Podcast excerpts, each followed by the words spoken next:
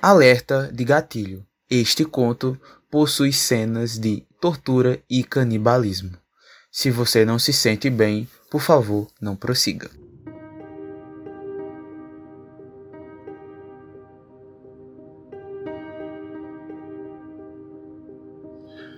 O que seria preciso para dobrar a vontade do mais resiliente dos Garou?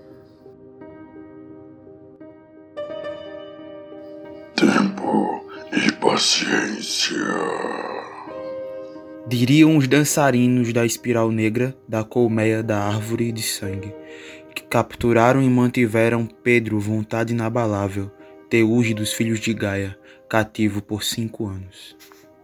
Pedro Lucas carrega esse nome Garou por simbolizar todo o caminho que percorreu ao longo da vida. O hominídeo nasceu prematuro e aos sete meses incompletos da gestação, ele já teve que vir ao mundo. Suas chances de vingar eram mínimas, mas ele perseverou. Cada dia uma vitória e sua vontade de viver o mantinha em frente. Aos três meses ele já tinha peso suficiente para deixar o hospital, mas foi assaltado por uma pneumonia bacteriana que quase o fez definhar até a morte. Entretanto, ele novamente manteve-se firme, perseverou, resistiu e venceu. Não faltaram em sua vida oportunidades de provar o quão inabalável era sua vontade. Obteve êxito em tudo o que se propôs a fazer. Concluiu o ensino médio com altas médias, ingressou na faculdade e logo estava trabalhando. Pedro era filho de dois parentes filhos de Gaia e ambos estavam cientes de suas condições. Inclusive eram membros ativos de uma pequena seita no local onde viviam. Mas como o filho não apresentou nenhum sinal de mudanças até os 15 anos, acharam que ele também era apenas mais um parente. O que não o afastou do mundo garoto. O garoto foi apresentado à seita e passou a vivenciar o dia a dia dela a princípio apenas assistia e se fascinava com os crinos assustadores e depois ele mesmo assumindo pequenas tarefas. Ele estudava e aprendia tudo o que podia sobre aquele mundo paralelo à sua realidade diária. Mas, quatro anos depois, tudo mudou.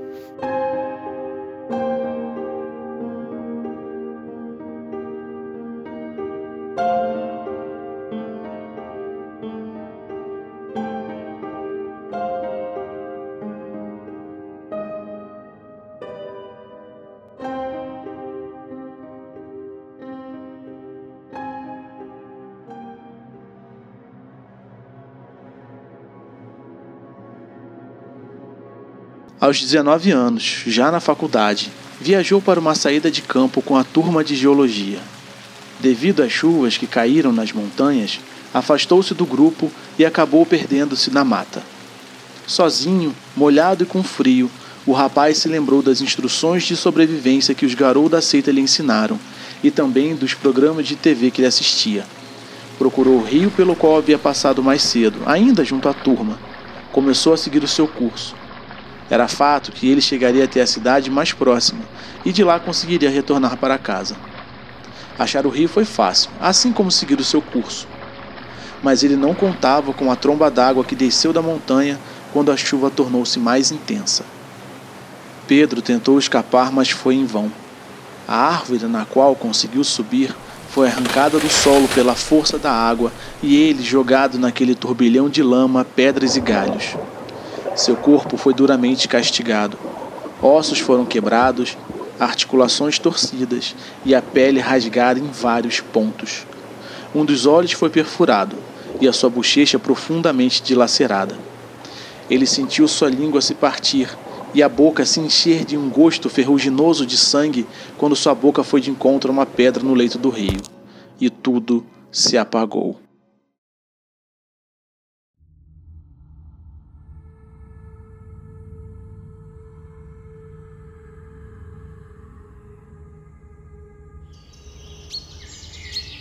Ao recobrar a sua consciência, ele estava se afogando em uma poça rasa nas margens do rio, em um val.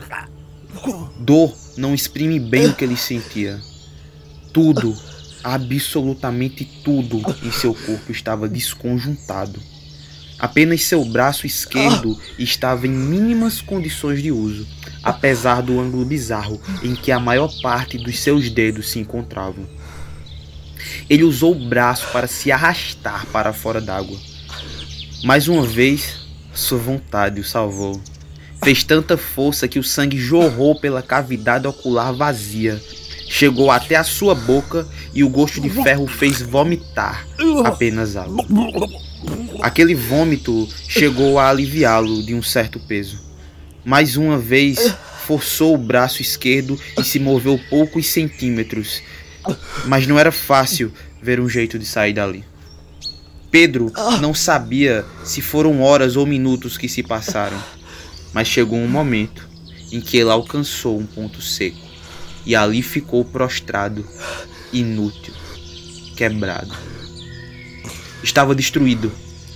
Questionava todo o esforço que fez apenas para morrer no seco. Ele chorou e, e gritou, mas não de dor, de raiva. Raiva perante a sua incapacidade. Sua vontade era sair dali, viver, mas seu corpo não respondia às ordens de sua cabeça. Ele iria morrer. Ele estava prestes a morrer. Mais um grito. Dessa vez, muito mais alto e grave. Aquela voz era dele. Gritou de novo e o ódio fez seu peito arder. Mais um grito e a visão do olho perfurado foi restabelecida. Sentia estar enlouquecendo, mas os gritos o estavam remendando. Ele gritava ensandecido. Seu corpo estalava e retornava a ser como era antes. Não. Na verdade, não. Não como era antes. Dessa vez, mais fortes.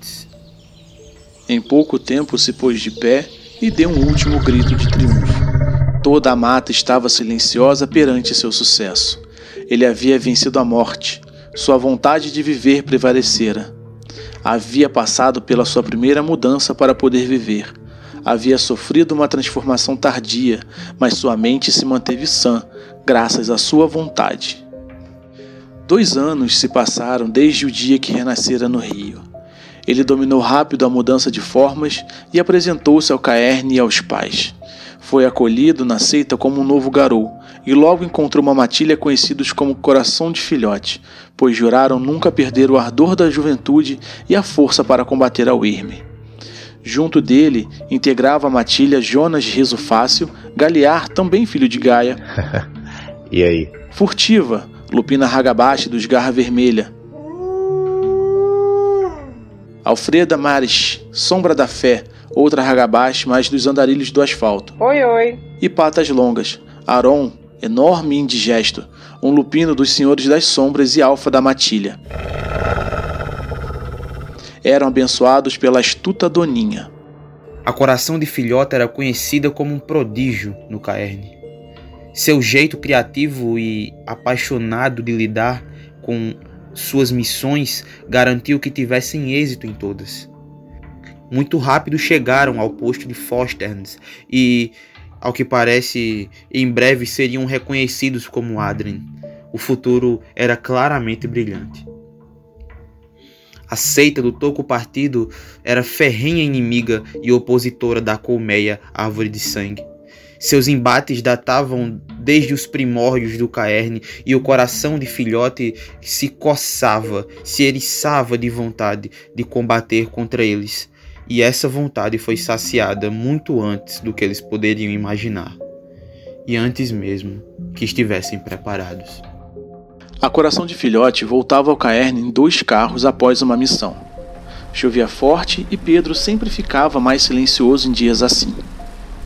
No carro da frente iam patas longas em sua forma lupina e Sombra da Fé dirigindo. O banco do carona foi retirado para que o lobo imenso pudesse entrar no carro. No segundo veículo, atrás, estavam Pedro, ao volante, furtivo em sua forma minídea, uma vez que ela se adaptou muito melhor a essa forma do que o seu alfa, e riso fácil no banco de trás fazendo seus gracejos de costume. A chuva engrossou, e uma árvore caiu bem na frente do carro que vontade inabalável conduzia. Não houve tempo para desviar e a batida foi inevitável. O que seguiu seu acidente foram apenas flashes nas lembranças de Pedro. O deslizamento da encosta na frente deles fez com que se separassem do grupo da frente. O som da batida foi preenchido por uivos e rosnados. Os olhos verdes, as mandíbulas com uma baba que ardia e garras que queimavam a pele. Pedro viu furtivo engajar em combate com dois e logo ser dominada. Ele a perdeu de vista. Jonas batalhou por mais tempo, mas também foi sufocado pela superioridade do inimigo. O Teurge se viu então cercado por diversos pares de olhos que enchiam a noite com um brilho verde funestro. Melhor assim, pensou, não faria distinção, e avançou sobre o mais próximo e lutou até achar que a morte o levaria.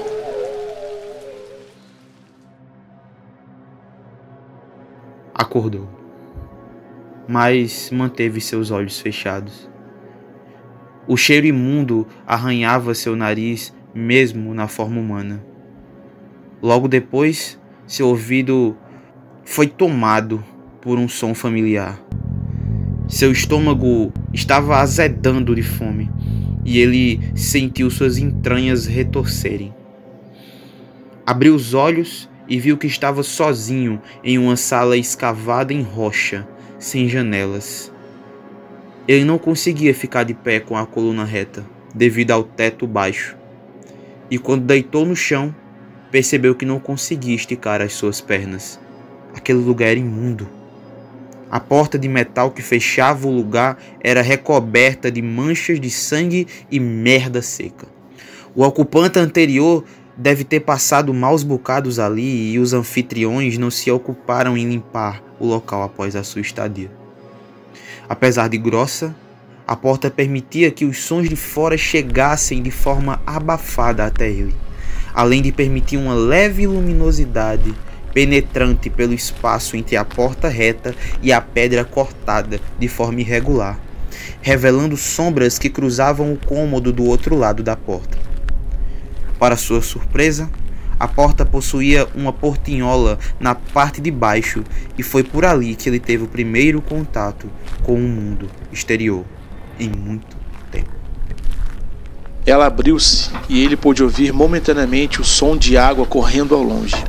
Antes que um prato com algumas batatas e um rato esviscerado fosse jogado por ali e ela fechar-se novamente, tudo encharcado de mijo de garoto. Ele ouviu uma voz que lhe pareceu semelhante a uma faca sendo amolado em uma lima nova. Hora do lanche, filhote! E a porta fechou muito tempo se passou até ser aberta novamente. Claro que o rapaz recusou aquilo. Nem sequer tocou naquela abominação que lhe ofereceram como refeição.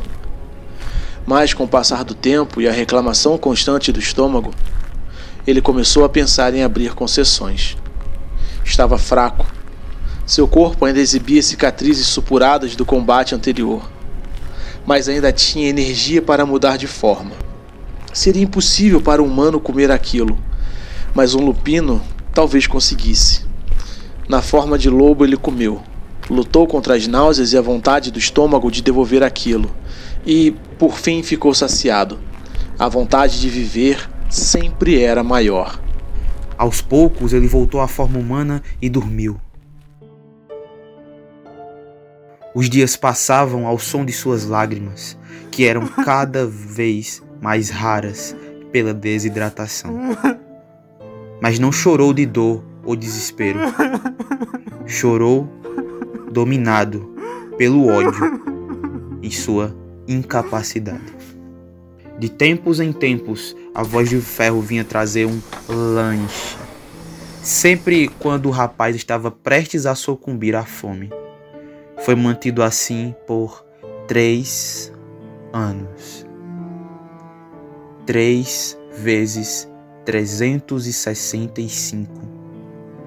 1095 dias. Pedro, a esta altura, possuía originariamente as costas encurvadas e retorcidas. Seu corpo era só pele, osso, cabelo e vontade de viver. Ele prometeu que não se entregaria e não se entregou. Um dia a portinhola abriu-se e uma lufada refrescante entrou por ela, seguida de uma voz suave e calma. A dona da voz empurrou devagar um prato com tiras de carne seca na direção dele, e só. Não havia nada podre, não haviam insetos ou vermes e muito menos excrementos. Também passou pela porta um segundo prato, fundo, com água. Alguns segundos depois, a voz falou sem pressa, como se estivesse sozinha ali. Vai, come. Você precisa. É. Eu acho que o pior já passou. Não acho que você mereça isso. E enquanto a portinhola ia fechando, Pedro falou sua primeira palavra em três anos. Saiu embolada, machucou a garganta, o lábio rachado doeu, quase grunhia. Conseguiu balbuciar um. Obrigado. E a porta se fechou um segundo após, parecendo estar reticente em se fechar. Pouco tempo depois, muito antes da mão fria da fome acariciá-lo novamente, ela voltou. Abriu a porta e ele viu um rosto depois de mais de três anos. O cabelo era escuro como o véu da noite, e os olhos eram azuis, um azul tão claro que quase parecia branco. Essa visão quase o fez chorar. Estava hipnotizado. Ela o olhou e falou, dessa vez sem pressa, como se só os dois estivessem ali. Quando eu te vi chegar, eu ainda não tinha me transformado. Na verdade, eu mudei poucas semanas depois. Fiquei curiosa sobre você. Você é muito diferente dos outros aqui e também dos outros que são trazidos para cá. As regras aqui são duras e eu não quis me ferrar. Mas eu dei meus pulos. E depois que o babaca do perturbador foi morto, eu consegui assumir o cargo de vigia das covas. Você consegue falar comigo? Quem é você? O filho de Gaia mal conseguia acreditar no que estava ouvindo. Aquela menina certamente era uma dançarina da espiral negra, pois tinha quase certeza que ele era cativo da colmeia da árvore de sangue. Ela parecia estar curiosa sobre ele. O rapaz, ao quebrado e destruído, sentiu-se estupefato. Sua vontade realmente o manteve vivo para que chegasse até aquele momento. Aos poucos ele falou com ela balbuciou palavras, era difícil falar. Algumas palavras faltavam na sua mente, mas aos poucos ele foi recuperando a dicção e eles conversaram. Falaram de suas vidas até o momento em que cruzaram o caminho um do outro. Ele descobriu que ela se chamava Olena e que ela era a única da colmeia a possuir traços de uma raça pura muito antiga. Que ela, assim como ele, também era filha de parentes e fora criada dentro da seita e ali cresceu. Algo parecido com uma paixão desesperada crescia ali, quase um amor, um misto de admiração ou de gratidão. Com a alimentação constante que Olena sempre lhe oferecia, ele quase conseguia se sentir forte novamente. E um ano se passou.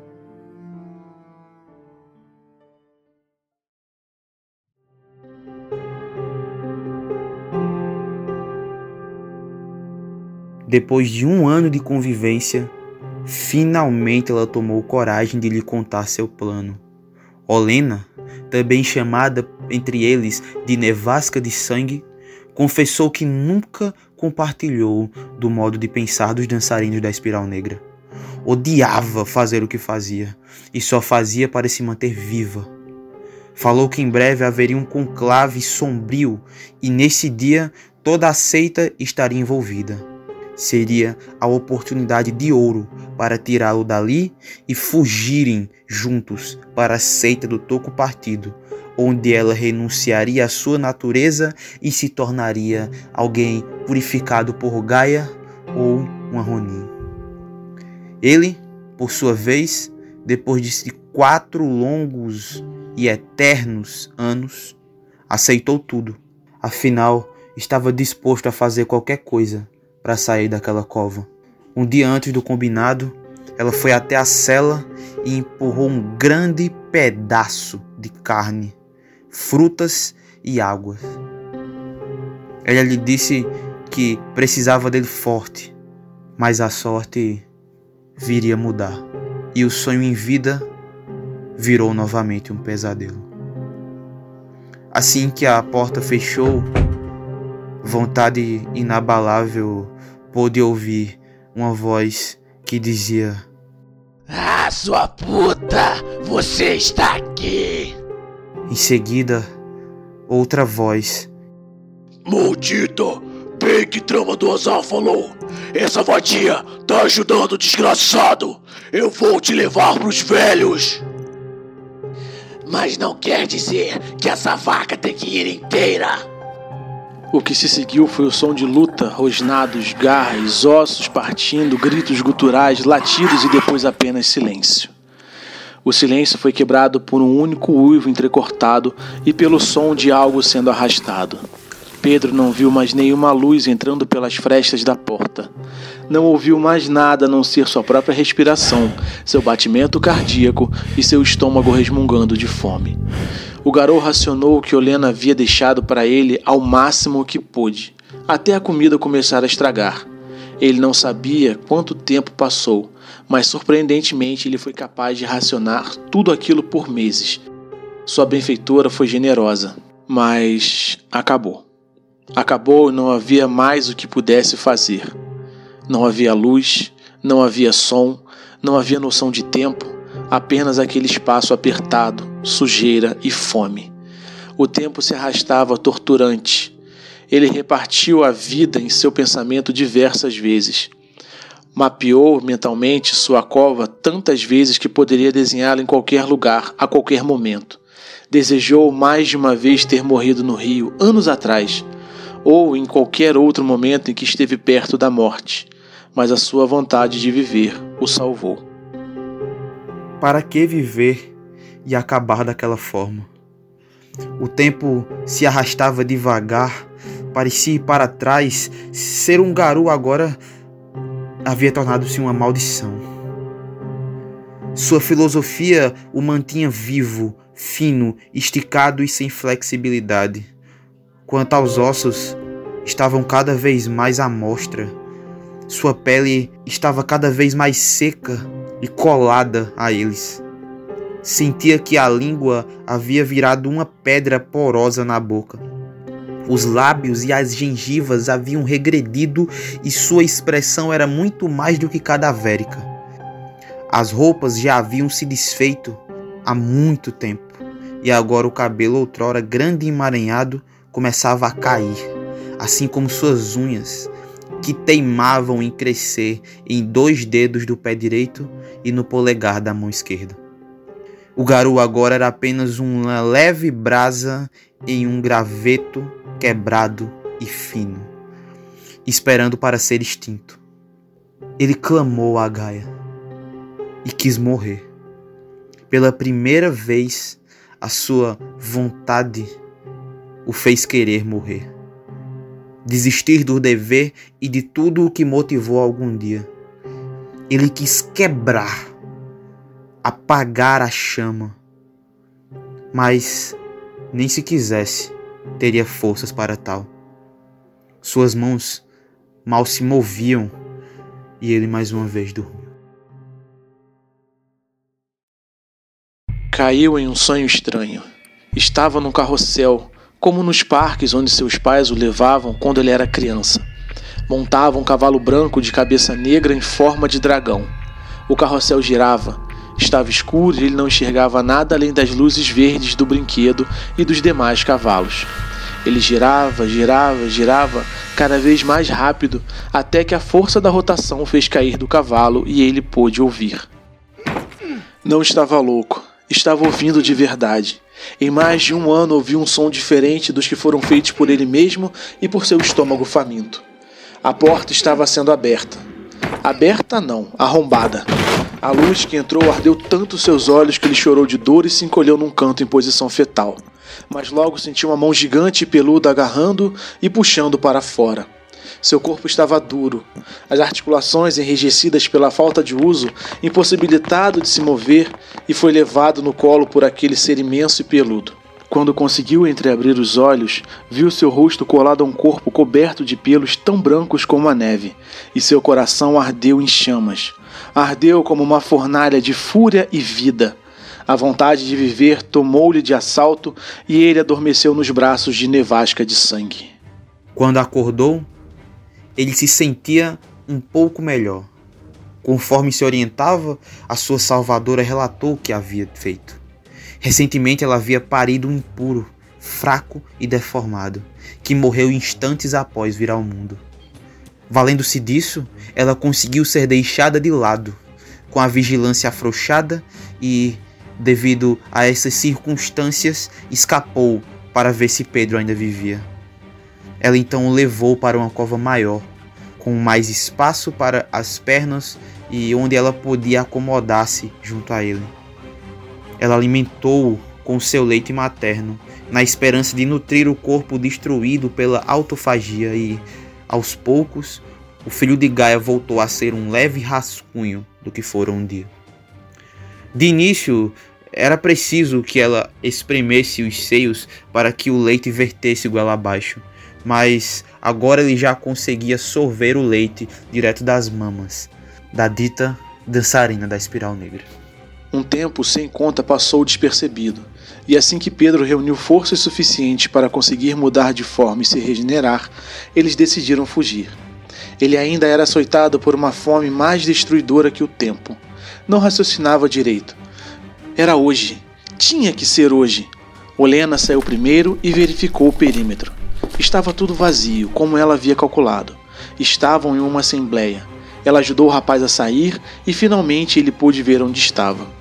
Ao passar da porta, subiu por um corredor escavado em rocha, apertado e íngreme, e se viu num corredor maior, que se ramificava em um sem número de outros que davam em celas como as que ele habitou durante os últimos cinco anos. Umas maiores, outras menores, mas todas no mesmo estilo de acolhimento, todas enfiadas no ventre da terra, por isso chamadas de covas. Olena pediu que ele assumisse a forma Crinos, a fim de facilitar o avanço e para estar pronto para qualquer questão que pudesse se apresentar. Tomaram fôlego e partiram. Mesmo na hora guerreira, por diversas vezes o garoto fraquejou, caiu sobre um joelho, ficou tonto e se apoiou em paredes para poder andar. Olena sabia que a alimentação líquida não estava sendo suficiente para sustentar Pedro, então decidiu parar e disse que o levaria até os armazéns, onde poderiam roubar alguma coisa para que ele se restabelecesse. De início, o garoto relutou, é óbvio, mas o que poderia fazer estando tão debilitado? Apenas aceitou a sugestão da sua protetora e, desviando do caminho, partiram.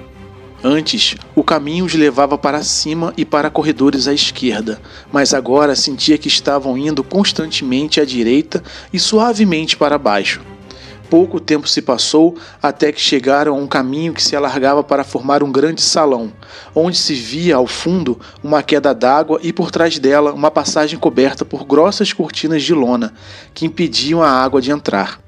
Como Olena suspeitou, apenas uma espiral fazia a guarda e foi fácil para que eles matassem o guarda, mesmo com Pedro no estado débil em que se encontrava.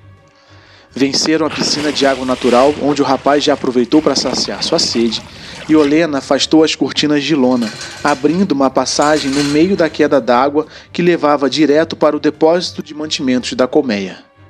Ela entrou primeiro e voltou sorrindo. A fome embaçava seu raciocínio. Ele entrou no local de forma irracional se atracando com a primeira carcaça, se apresentou a ele e logo ruía os ossos. Depois passou a segunda, que foi atacada com furor. Inesperadamente, Olena desatou a rir, dobrada em um gargalhar doentio, alto e febril. O som do riso insano tirou Pedro do seu frenesi alimentar e o paralisou. Olhou em volta preocupado. Outros poderiam vir atraídos pela gargalhada. E eles vieram. Primeiro um sorriso conhecido. Era a voz de ferro. E juntou-se à gargalhada a de Olena, e a combinação lhe doía os ouvidos. Depois algumas, muitas se uniram em coro. Num piscar de olhos, mais cinco dançarinos da espiral negra estavam à sua volta, junto a Olena dois já em suas formas crinos corrompidas. Pedro entendeu que fora traído, mas em troca de quê? Ele já era cativo, mas antes que pudesse pensar ou agir, o homem com voz de ferro falou: Está gostando do sabor do lanche? Espero que sim. Acho que seus amigos também devem estar apreciando. Dá para ver a satisfação no rosto deles. e Pedro viu. Não queria, mas viu. Jogadas para trás e presas ao corpo por pedaços de pele, as cabeças de furtivo e riso fácil o encaravam sem vida com a língua dependurada. A fome o cegou e ele não percebeu, sequer foi capaz de farejar o cheiro deles. Agora o terror tomou o controle do rapaz e ele se tremia. Seus dentes batiam e trincavam. Não conseguia se controlar caiu sobre os joelhos e foi tomado por convulsões violentas, deitado no piso de rocha nua. Gradativamente a convulsão passou e ele prostrou-se no chão, com o olhar vidrado no nada. Segundos silenciosos passaram até que um rosnado inundou todo o lugar. Vinha do garoto no chão, mas ele estava imóvel. Era seu estômago que reclamava novamente de fome. O garoto com voz de ferro pressentiu alguma coisa e puxou Olena, se afastando alguns passos. A intuição dele foi correta. Num surto alucinado, ao fim do terceiro ronco de seu estômago, talvez saudando as três facetas da Wyrm, Pedro ergueu-se ensandecido e atirou-se sobre um dos garus ali presentes matou-o e devorou-o inteiro antes que os outros pensassem em reagir e já começava a devorar o segundo ainda vivo quando os demais conseguiram contê-lo. Ele delirava enquanto balbuciava que a Oirme agora o nutria, que ele serviria a provedora eterna. Dominado pelos demais, ele se acalmou se é que podemos usar essa palavra para alguém em uma situação como a dele. Se colocou de pé, foi até o corpo semi-devorado, mas ainda com vida, e trouxe de volta a vitalidade usando o toque da mãe, para então voltar a devorá-lo, para então ser novamente contido pelos demais espirais negras. Totalmente insano, ele passou a falar que a provedora eterna era boa e que ele queria conhecê-la. Foi levado a Malfeias e logo de primeira dançou fundo e desceu até a terceira espiral, esquecendo seu passado, seu nome e abrindo mão de sua antiga tribo. Vontade inabalável não existia mais. Renascera como fome insaciável, o devorador da Uirme, teurge dos dançarinos da espiral negra. Hoje, Fome insaciável possui um papel destaque dentro da colmeia árvore de sangue. Matou e devorou Sigurd, sangrador, o garu com voz de ferro, e tomou nevasca de sangue como sua cativa, acorrentada em prata, onde ele pode comer o quanto quiser dela e regenerá-la, valendo-se do dom toque da mãe.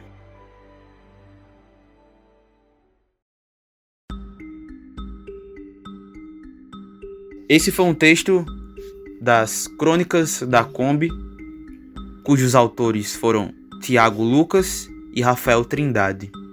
O revisor foi Hanan Moreira e Bruno Gabriel. Com vozes de Bruno Gabriel, Guilherme Leone, Jess Kitazaki, Rafael Trindade e Simone Chiesi. Se vocês gostaram, compartilhem entre os seus colegas. Eu espero que essa parceria com a Matilha da Kombi e o Garou Nordeste seja longa e duradoura e saudável, diferente do que foi a história de Vontade Inabalável. E eu gostaria de aproveitar esse finalzinho para lembrar para você que você pode se tornar um apoiador do Garou Nordeste de diversas formas, seja ela financeiramente onde você pode ir lá no PicPay Assinaturas, colocar Garu Nordeste tudo junto e vai, vai encontrar planos a partir de cinco reais, onde contribuindo conosco financeiramente você vai receber alguns benefícios, como ter o seu nome citado no início dos nossos podcasts, ou receber os nossos podcasts antes da data do lançamento dele, ou seja, previamente, também pode ter os seus contos narrados e publicados por nós do Garo Nordeste e também pode jogar conosco em um momento vindouro. Mas, claro, essa não é a única forma de apoiar o nosso projeto. Siga-nos nas nossas plataformas sociais, estamos principalmente no Instagram, Facebook e Spotify, e compartilhe com seus amigos que são do meio do RPG e que também não são, para que eles possam se envolver e aprender mais sobre esse mundo maravilhoso que é o RPG. Eu, Bruno, Abre Caminhos, Voz de Oiá, Galiarde do Zuctena, de sangue Yorubá e filho dos verdadeiros donos dessa terra, me despeço de vocês depois de um conto tão sangrento e sombrio. Até mais.